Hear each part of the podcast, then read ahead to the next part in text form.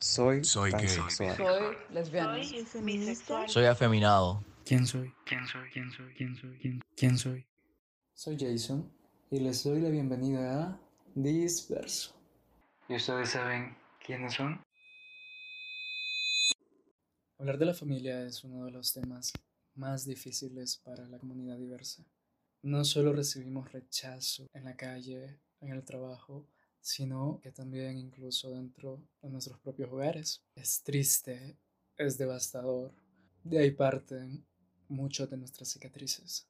En ese día hablaremos de esta temática tan compleja con una buena amiga llamada Maya Alemán, que nos estará contando su experiencia personal como mujer trans. Esperamos o nos importa más la opinión de nuestra familia. Allá afuera, pues a mí nos importa porque somos humanos, pero llega un punto desde siempre que nos importa más lo que dice nuestra familia, ¿no? Con quienes compartimos este lazo sanguíneo. Pero, ¿qué sucede cuando esas personas tan importantes nos rechazan? Sí, bueno, en mi caso, en mi experiencia, creo que he sentido ese rechazo día con día desde, desde que salí del closet. Hace más de un año, creo. Como, Hace poquito. Sí, hace poco. Y bueno, o sea, el, el día en el que sucedió mi salida del closet, que no fue, no fue voluntaria, fue desgarrador, pues, la reacción que tuvieron mis, mis parientes, porque no, no fue algo de, de que intentaron comprender eh, mi situación, bueno, no mi situación, mi, mi identidad, simplemente se cerraron en que no querían entender. Eh, no, como decís, esta, son esta gente con la que he estado básicamente toda mi vida y que en vez de, de decir, sí, aquí estamos para vos, aquí estamos con vos, pedían prueba, prueba de que era re- real lo que yo estaba sintiendo, lo que estaba viviendo. ¿Qué, qué pruebas? No lo sé. O sea, básicamente diciendo, nunca mostraste signos, pero ¿cómo voy a mostrar signos si, si vivo en, en un lugar donde hay rechazo a todo esto? O sea, eh, mi identidad es invalidada día a día. Ya sea yo voy a, a- a comprar, voy al banco, donde sea, y ¿cómo está caballero? ¿En qué le ayudo amigo? Gente de la calle es, perdonable, pues, o sea, ellos no, no saben. Y, o sea, duele y todo, pero, o sea, es, es comprensible en ese caso. Pero el hecho de que alguien con quien has vivido la mayor parte de tu vida te, te mire los ojos y te diga, danos pruebas, decinos que esto es la verdad. Aunque ya le dijiste, esto es la verdad, es, es lo que más duele.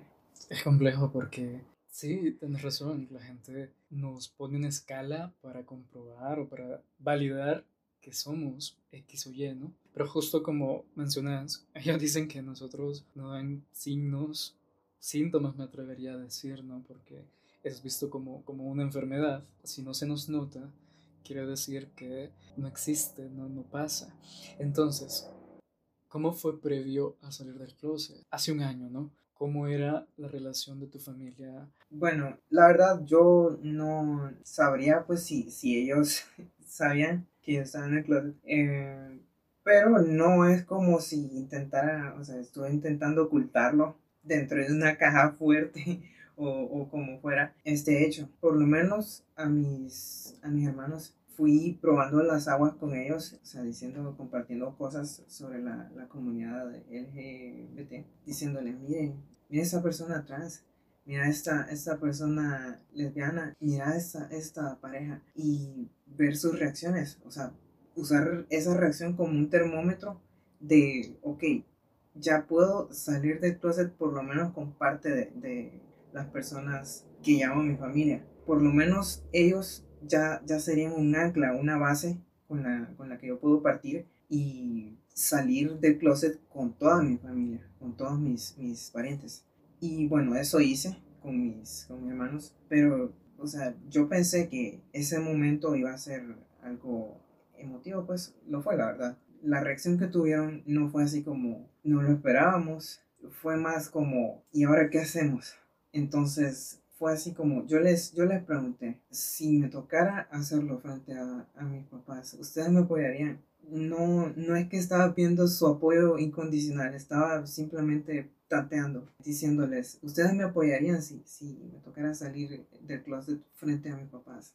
Ellos me dijeron sí, pero de, del diente al labio, porque de inmediato cuando me, me hicieron salir del closet, se dieron vuelta las cartas. O sea, solo me, me negaron y simplemente buscaron argumentos diciendo que lo que yo soy no es natural, va en contra de, de la de la religión, de la biología, de todas las ciencias y, y filosofías que puedan haber, que simplemente no era posible que yo fuera trans. Por mucho que yo sintiera para mí adentro que es, real. Entonces, saber, pues, yo creo que no, no sabían. Entiendo, pues, que tal vez haya sido un balde de agua fría para ellos, pero no es, no es algo que vos puedas decir, esto lo estoy viviendo yo, como pariente de alguien, de alguien diverso o sea, sí está pasando en tu vida, pero no te está pasando directamente a vos.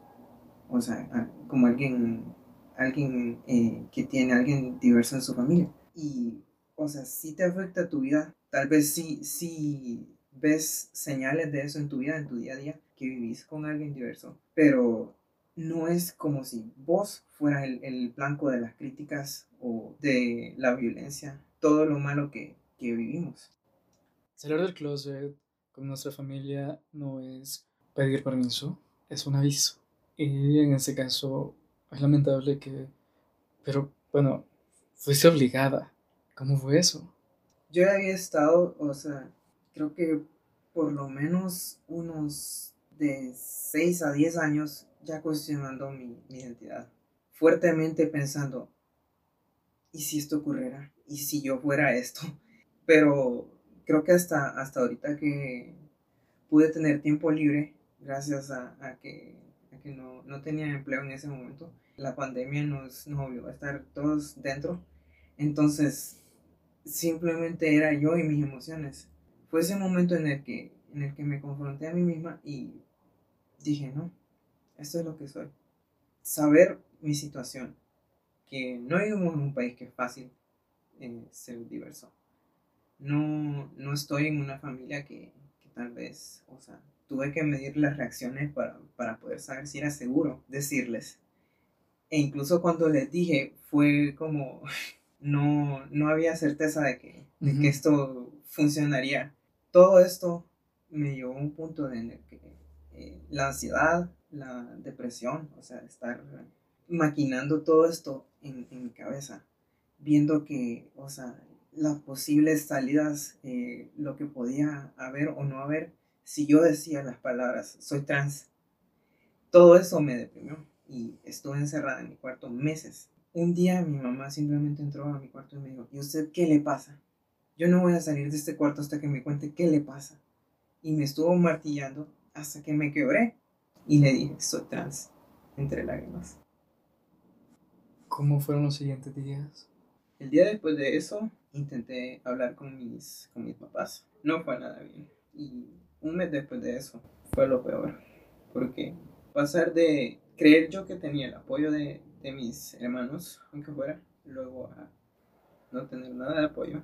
Y luego estar en mi cuarto una noche y verme rodeada toda la gente que he conocido por más de 20 años y que me dijeron, vamos a orar por usted.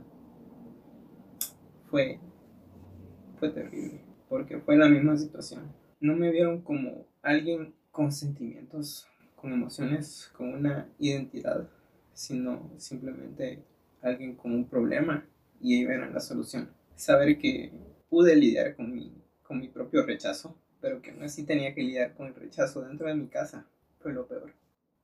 Creo que lo que más me ha ayudado a salir, poder tener la fuerza que tengo hoy, es eh, todo el apoyo que he recibido. Gente en línea, gente que, que ya conocía. Porque los lazos sanguíneos te unen a un grupo de, de personas. Y tenés mucha suerte si esa gente puede ver lo especial que hay en vos. Y puede ver, no importa cómo te vas, cómo te sientas, a quién ames, quién seas, los pronombres que utilices, la ropa que, que te guste, eh, si andas pintada las uñas o no que esa gente con, con la que has vivido gran parte de tu vida vea, esta persona, yo la quiero a pesar de todo. Eso es tener mucha suerte. mucho más en un país como este, es tener privilegio. Pero a pesar de que yo en mi caso no tengo esta suerte, no tengo este privilegio, sí tengo la suerte de tener gente que me apoya y me, me ve como yo quiero que me vean. Entonces, tener esta gente, a pesar de que todos los días regreso a mi casa tarde de trabajo, a un lugar donde no estoy, o sea, es, es un lugar hostil, es un lugar en el que no, no puedo estar con mis, con mis cosas como quiero, pero saber que puedo contarle a alguien y puedo contar con alguien. Entonces eso me brinda un poco de, de esperanza. Ahorita estoy trabajando intentando poder salir del país. Quiero seguir trabajando, quiero seguir viviendo lo más posible que pueda bajo mis propósitos, no traicionar mis sueños. Por mucho que esta gente hostil, como decís, eh, que, que tengo en mi día a día, esté ahí presionándome con sus palabras, con sus miradas, con sus acciones. Seguir luchando pues por, por ese sueño, porque creo que como como decís, la familia tal vez no, no es lo que las, la gente con la que estamos unidas por sangre, pero sí esa, esa comunidad, esa gente que está ahí a pesar de todo. Como decís también, todo ese, ese daño que tenemos es quizá lo que, lo que nos une, porque saber que estás con alguien que ha tenido una experiencia similar, alguien que tal vez no te une lo que tengas, pero lo que te hizo falta. Siempre he pensado, si vine al mundo, tengo lazos sanguíneos con alguien, pero mi experiencia yo no la veo a través de los ojos de alguien más. Yo la veo a través de lo que yo vivo, lo que me pasa, lo que, lo que hago y cómo eso afecta mi tiempo futuro. Entonces, pues, o sea, sí es excelente poder hacer empatía con, con todas esas personas y saber que, que, que vos no sos la única persona que está pasando por esto. O sea, tal vez la tormenta es difícil para vos, pero siempre hay alguien que está ahí a tu lado para mantenerte el calor. Está, tal vez no, no se está mojando tanto como vos, pero sabe que es que la lluvia siempre le está cayendo.